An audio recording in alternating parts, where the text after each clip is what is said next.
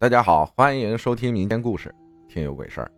小时候之两个妹妹，在有我妹妹的时候，我二姨已经结婚，并有了一个比我妹妹大两个月的女儿。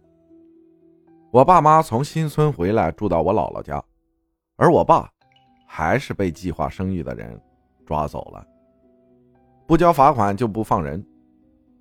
那时候是冬天，我妈和我妹，我二姨和我表妹。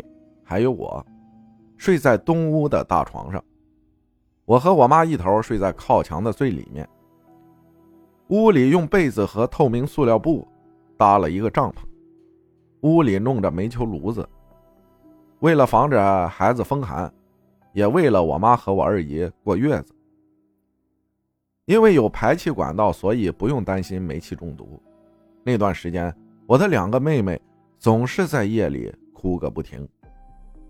到最后，我妈和我二姨床边都各放了一把桃树枝，辟邪，也不管用。于是我姥姥就像之前给邻居看的方法，这种方式叫做幽坠。最后，姥姥把那半碗水倒进茅坑里。那时候家里就只有我和我妈、我二姨、我姥姥、我两个刚满月的妹妹。我姥姥就睡在堂屋。也就是那天夜里，准确的说是第二天早上，天还未亮的时候，我经历了人生第一次鬼压床。就在我睡梦中的时候，我突然听到了一声凄厉的、分不清男女的叫声，一下子把我吓醒了。但是更恐怖的是，我竟然动不了，眼睛也睁不开。我感觉有一个人在抱着我平行的移动。耳边只听见呼呼的像风声，但又不是风的声音。对于只有七八岁的我来说，害怕极了。我努力挣扎，尝试着去动动指尖，睁开眼睛，试了好久。突然，我的手指能动了，然后我也能睁开眼睛了，耳朵也没之前的呼呼的声音了。我发现我还在床里面好好的躺着，但是。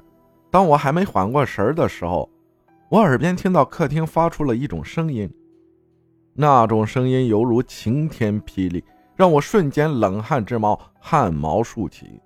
是的，还是那个啪嗒啪嗒、恐怖如斯的皮鞋的脚步声。我是一动都不敢动了，连大气儿都不敢喘一下。天已经亮了许多，我只能睁大了眼睛。耳朵支棱着，静静的听着堂屋的响声。如果说只有脚步声，我还能接受，但是事情却没有那么简单。我听着，先是一声像是五六十岁男人叹息的声音，那一声叹息，不知为什么夹杂着丝丝愤怒。我听见堂屋摔凳子的声音。又有摔碗的声音，推动家具的声音，还有隐隐约约几声骂骂咧咧的声音。我很担心睡在堂屋的姥姥，但是却无能为力。凳子都摔了好几次了，然后是移动家居与地面摩擦的声音，像是要把堂屋的门堵住。就这样，持续了五六分钟，天已经大亮了。只听见堂屋门轻微“咣当”一声，屋里就恢复了平静。我想应该是天亮了，那东西要走了。我很疑惑，大人们为什么不动呢？这么大的动静，难道听不见吗？我也想象着堂屋会是怎样的一片狼藉。过了一会儿，随着妹妹的一声啼哭，大人们才有了动静。但他们感觉什么都没发生。而当我起来看堂屋情况的时候，一切还都是昨晚的样子。板凳好好的在地上放着，桌子上的碗也完好无损的待在那里。我很疑惑，跑去问姥姥：“姥姥，刚才堂屋怎么了？那么大的声音，你没听到吗？”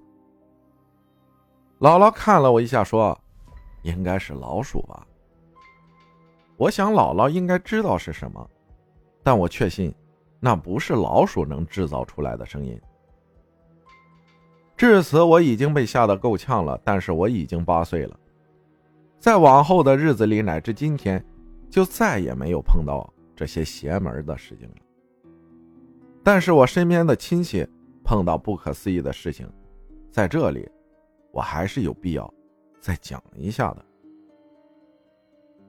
感谢小苹果分享的故事，谢谢大家的收听，我是阿浩，咱们下期接着讲。